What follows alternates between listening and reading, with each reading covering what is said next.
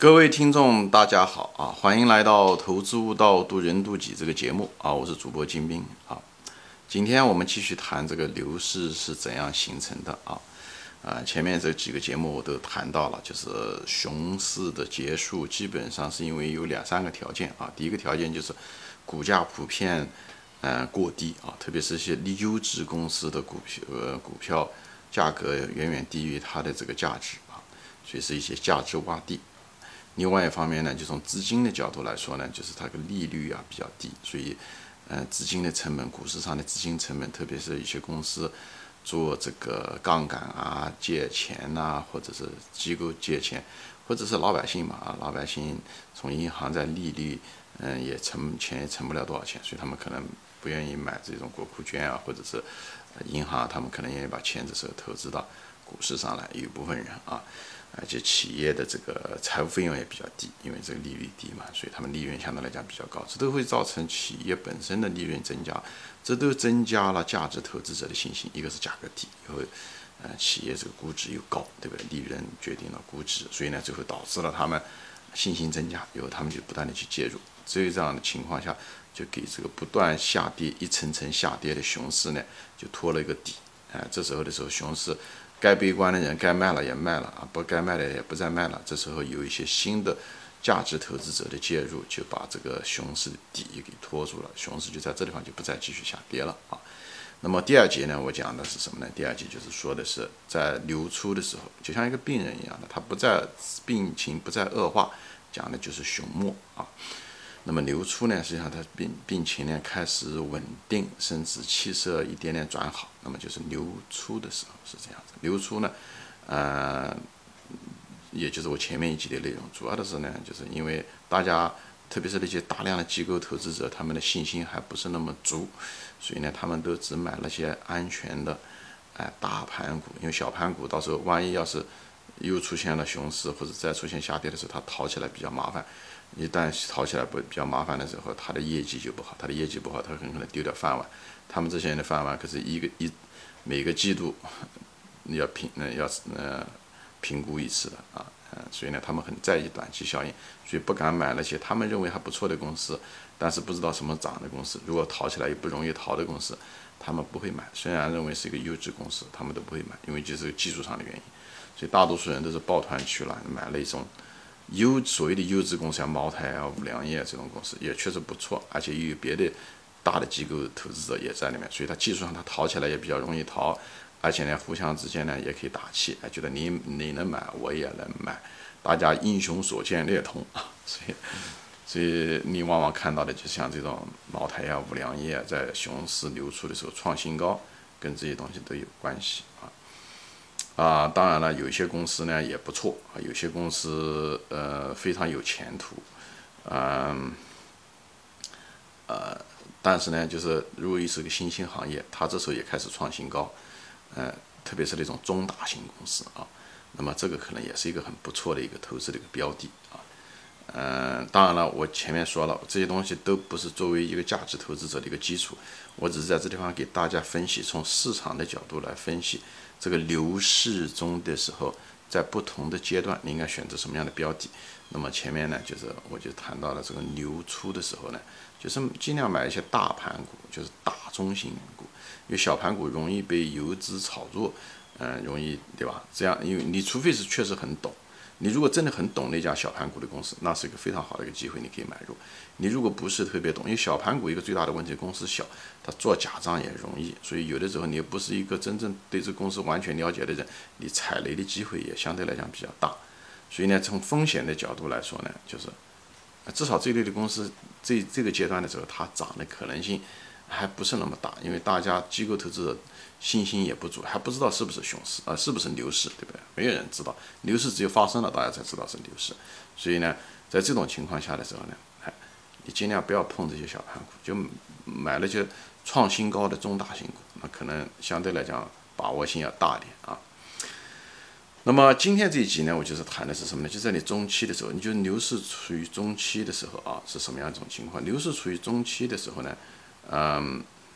你可以买一些呢，就是优质的呢中小盘股，就是盘子小一点，但是它有可能涨起来会很快，因为它一旦开始涨，如果大家有信心的时候，这时候牛市中期的时候，大家已经开始有信心，它跟牛市初期的时候不一样。牛市初期的时候，很多人都不知道处于牛市的初期，他根本不知道。前面讲了，呃呃呃，对吧？所有的人都是事后诸葛亮啊，发生的时候才知道，哦，那是牛市初期。你当身在其中的时候，你并不知道，你那时候还可能还认为自己还在熊市。这是一个共同的一个特点，所以在牛市中期的时候，人们信心呢开始普遍的在开始增加，散户呢，特别是那些有资深的散户，在股市上混了一段时间的人，他们开始进入啊，他们开始进入，他们一开始挣钱，以后呢，他们又想赚钱，而大盘股呢，呃，散户都喜欢买那种小盘股啊，他就因为他总是想一夜暴富嘛，总想赚快钱啊，最好明天一个涨停板，所以呢，一种赚钱效应，他们往往这些人喜欢买一些。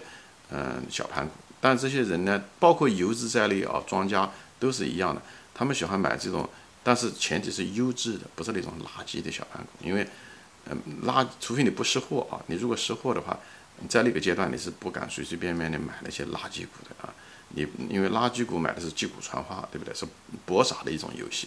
那么你那时候买入的时候，你还是希望买个物有所值的，只是价格的时候还偏低，因为第一波阶段涨的时候都是那种大中盘股涨得比较多，那时候涨得比较多了，所以呢你可能也不愿意买了。那么这种情况往往吸引了一些资金比较小的人，他会吸引他们会进入，所以呢资深的散户啊，啊一些大户啊，他们都会进入这种优质的公司。那么那些游资啊，或所谓的庄家吧、私募吧，他们也开始进入一些质地不错的一些。呃，优质的公司，因为他们这帮人，呃，多多少少更多的是博弈啊，他们就想撬动这种嗯小盘股，呃，这种质地又很好，所以即使被套的话也不在乎啊，就是这样，它迟早一定还会涨上去。如果这是优质的话，前提是优质啊，如果是垃圾的话，那可能永远就被套了。所以这种。嗯，游资也好，或者是私募也好，他们不会随随便买一个质地比较差的公司，但是呢，也不想买那种太大的盘子。有部分他可能用大的盘，但优质股公司的小盘股很可能是他们的一个呃比较优先的一个选择。他也知道散户喜欢做小盘股，所以实在不行，他可以把这股票最后嗯倒给他们。而且他也知道机构投资者这时候的时候，也可能因为他们资金的不断的涌入。嗯，以后那个因为股市开始有些人开始赚钱，所以不断的吸引大量的大众基金，嗯，投资这些基金啊这些东西啊，所以这些机构投资者钱会越来越多，他们钱的越来越多，他要吸引大量的资金的时候，这时候大盘股也买了已经偏高的时候，他们就开始，而且信心也不断的在增加，他们这时候可能就会选择一些优质的小盘股来投资，好吧？所以呢，这他们这时候的时候，他们的风险偏好也开始增加。啊，就是这种信心啊，开开始增加，所以往往这些游资啊，或者是私募啊，他们这时候就觉得，哎，这种优质股可以进可退，对不对？可退可守，往往是他们比较好的一个优选。所以诸多的这无论是散户的对这种小盘股的偏好，嗯，特别是往往这种中期的时候进入的时候，都是在股市上有一段时间，他是比较了解公司的这些呃散户啊或者大户他们的进入，或者哎哎，它会导致这种小盘股、优质小盘股的那那个。买方越来越多嘛，价格上涨无非就是买的人越来越多，卖的人不肯卖，啊，卖的人少，那就价格就上去了，就这么简单。那么，游资庄家或者是私募这些人，他们也做这种可守可可守可攻的这种股票。那么，大量的机构资金呢，哎，他们这时候的时候，大盘股该买的都买了，以后信心也很足，以后呢，不断的大众资金又流入了这些基金，也你拿了人家钱得给人家投资啊。然后大盘股该买的都买了，这时候的他们多余的资金就会买这些小盘股，他们这时候也不怕被套了，因为这时候的人的信心和乐观情绪开始增加，所以他们就会也会买这种小盘股，但是他买的都是有优质的小盘股，而这种小盘股本身它的资金的容量就有限，所以稍微进去一些它就会涨，所以往往牛市中期的时候，这种小优质，我讲的是关键词是优质，另外一个词叫小盘股，往往这类的公司暴涨，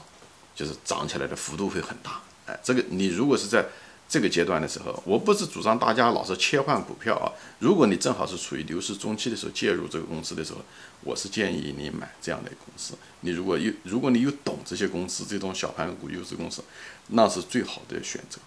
好吧？我在这方就给大家选。所以这时候的这种小盘股本身就比较轻，容易涨，同时呢又有这种信心的共振，就是。散户啊，愿意做，喜欢他们的特色就喜欢做小盘股的那个特点，又是一资深的散户进来以后，另外呢，另外一个共振呢就是游资庄家或是庄家吧，我就不喜欢用庄家这个词，游资也好，私募也好，他们也喜欢买这种进可，对不对？一涨能涨很多，也跌的时候它也有业绩的支撑的这种小盘股，他们也愿意买。以后呢，大量的资金就是机构资金呢，他们也随着大盘股买入的越来越多，他他们手上的资金呢却越来越多，因为。因为股市的赚钱效应，大众开始买各样的基金，所以这时候的时候，他们别的标的已经不够的时候，他们也会买这种优质的小盘股。所以这三个者的这个信心的共振，这三类投资者的是信心的共振，加上小盘股本身这个目标的也比较轻，所以很容易造成这种优质的小盘股会涨很多倍，跟这个很有关系。往往他们涨的时候都是很短的时间内会涨很多，好吧？我在这方就是分享一下我这个经验，我的这种经验不一定对。但是呢，这是我对嗯这个股市的感悟和经验，所以给大家分享，好吧？我在这地方不是在这方，呃，我再重复一下，这个东西跟价值投资没有什么关系。价值投资主要还是要研究公司本身，所以呢，这个只是一个市场的一个特性，牛市的一种市场在这个中期的时候的一个特点。所以呢，嗯，因为你赚钱，实际上作为一个价值投资者，你赚两方面的钱，一方面是赚这个市场的钱、情绪的钱，啊，市场有它的偏好，它在某个阶段它有它的偏好。另外一方面呢是赚企业的钱，企业的经营，你通过识别公司，你的能力圈你没有低估它成长空间怎么样，是不对？等等这些东西，你通过这些东西来挣钱，所以赚两方面的钱。那么这个节目呢，我主要的是谈这个牛市的各个阶段的一个特点，给大家分享，好吧？行，今天就说到这里啊，谢谢大家收看，我们下次再见。下一期就谈到这个牛市的末期是什么样的一个状况啊？欢迎转发。